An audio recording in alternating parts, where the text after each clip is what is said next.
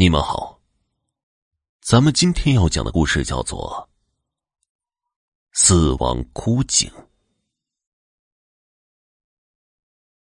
夜幕降临，一轮皎洁的明月悄悄的升在了当空。月光下，一处隐秘的后院张四从一间破土坯房子中骂骂咧咧的走了出来。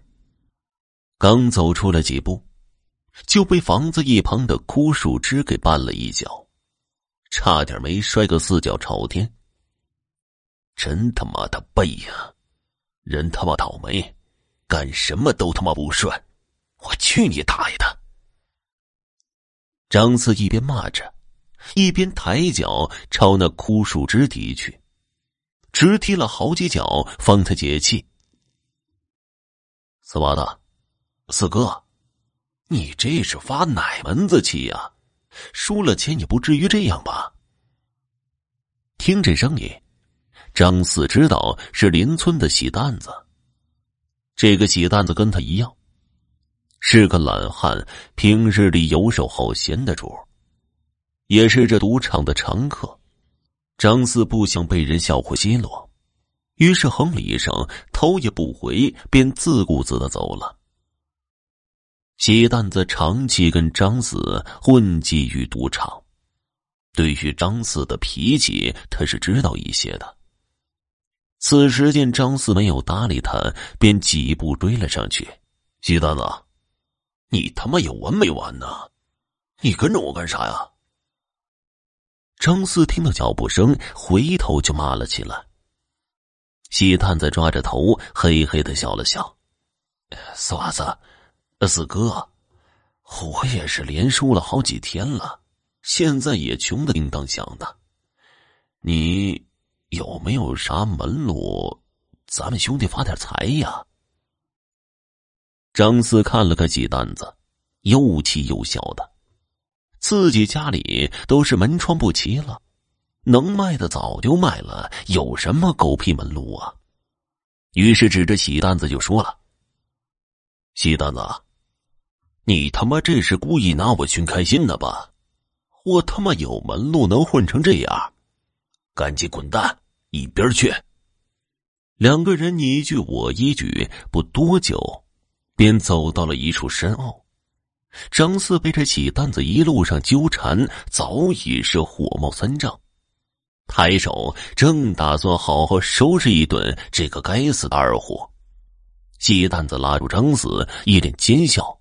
指了指山坳那头，说道：“四哥，别介，你看咱们兄弟至于这样吗？”张四停手了，扭头看了过去，落眼之处正是一户人家。看这宅门颇为光鲜，应该是一户有钱人。四哥，如今你我都已经是山穷水尽了。你看，不如。喜蛋子没有说完，只是用手比划了几下。张四一见喜蛋子这个手势，当即明白了。他寻思了半天，眼下也确实没什么办法了。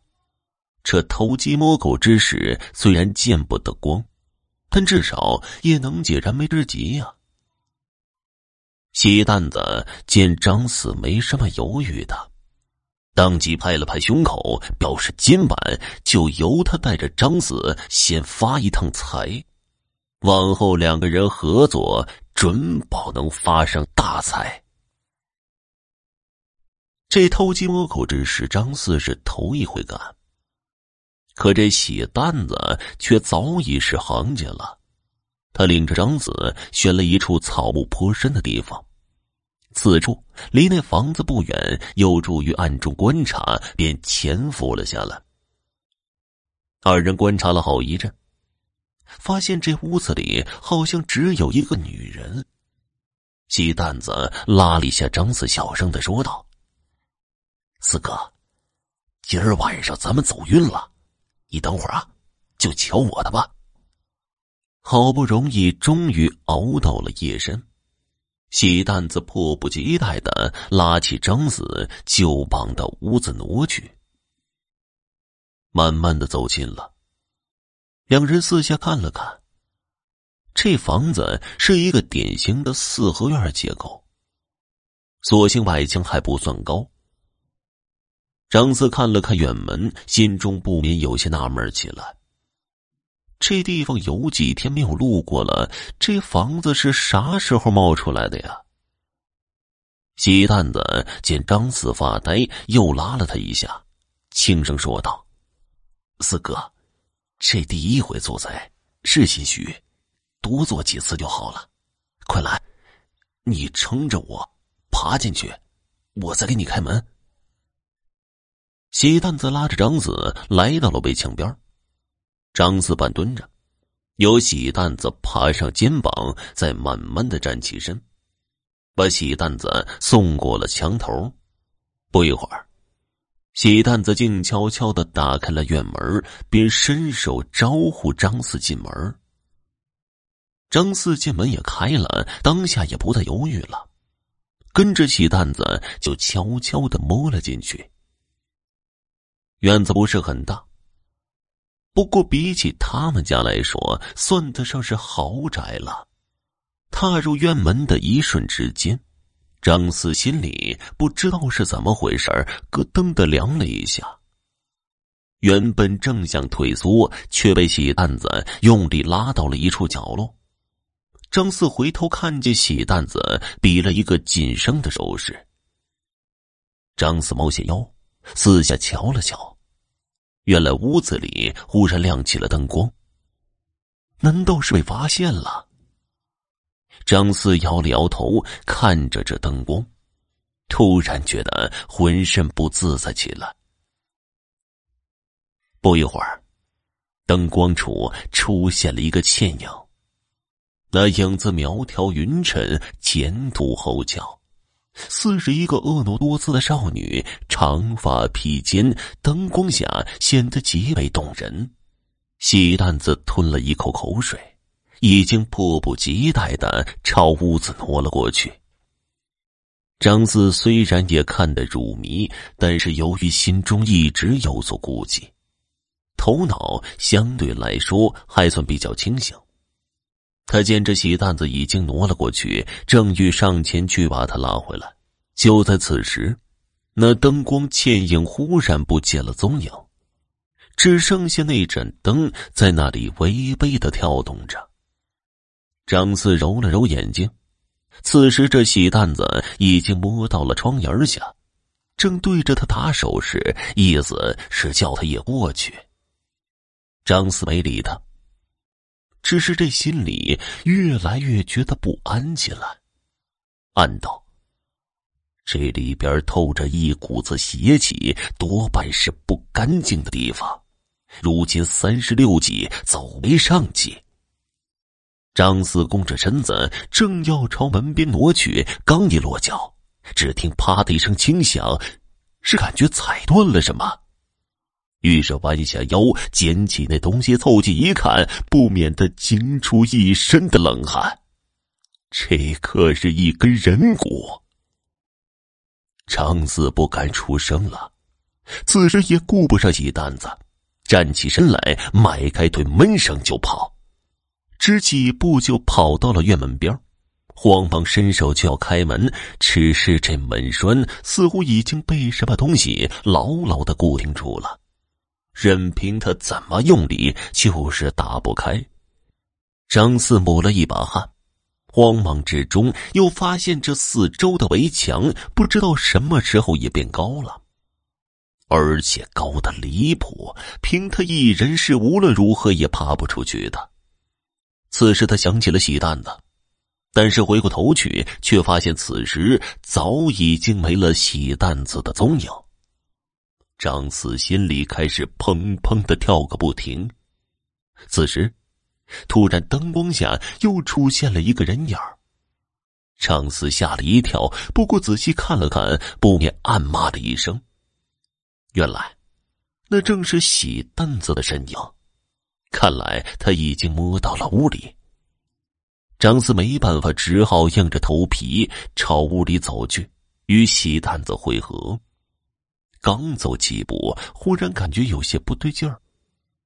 只见灯光下洗担子的影子就这么一直傻傻的站在那里，一动也不动的，颇为怪异。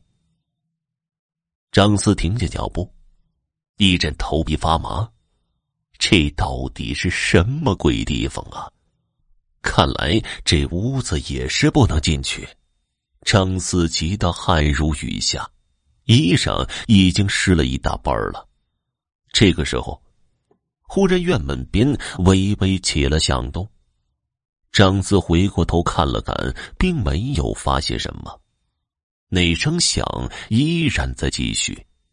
于是他走近瞧了瞧，门缝之中只看到一张黑脸和一只睁得大大的眼睛。张四吓得一屁股坐在地上，几乎昏了过去。就在此时，忽然有人拍了一下他的肩膀。张四回过神来一看，原来是喜蛋子，不知道他从哪儿冒出来的。张四被这一惊一乍吓得几乎快说不出话了，正要骂这二货，侧眼之中却瞟见灯光下依然是喜蛋子的影子。张四不免生疑了，再看了看眼前的血蛋子，他啊了怪叫一声，一屁股又坐在地上。眼前的这个血蛋子，除了一个头以外，余下的身子都不见了。张四浑身直哆嗦，双手撑在地上，一边慢慢的挪动，嘴里也呜呜的说着一些听不懂的话。眼前的这个只有人头的喜蛋子，一颗头就这么飘在空中，眼睛直勾勾的盯着他，似乎还在滴血一般。喜蛋子的人头突然呵呵的发出几声邪魅的笑声，此时屋里也是鬼声阵阵。面对如此恐怖骇人的情形，张四这眼睛一黑，重重的倒在地上。当人们发现张四和喜蛋子尸体的时候，已经是两天以后了。当时是一个放牛的孩童在一处快被沙石填满的枯井里发现的。两人满嘴的沙泥，死相极为恐怖难看。一时间，关于两人的死，众说纷纭。那口枯井也被永远的掩埋了起来。好了，听众朋友，本集播讲完毕，感谢您的收听。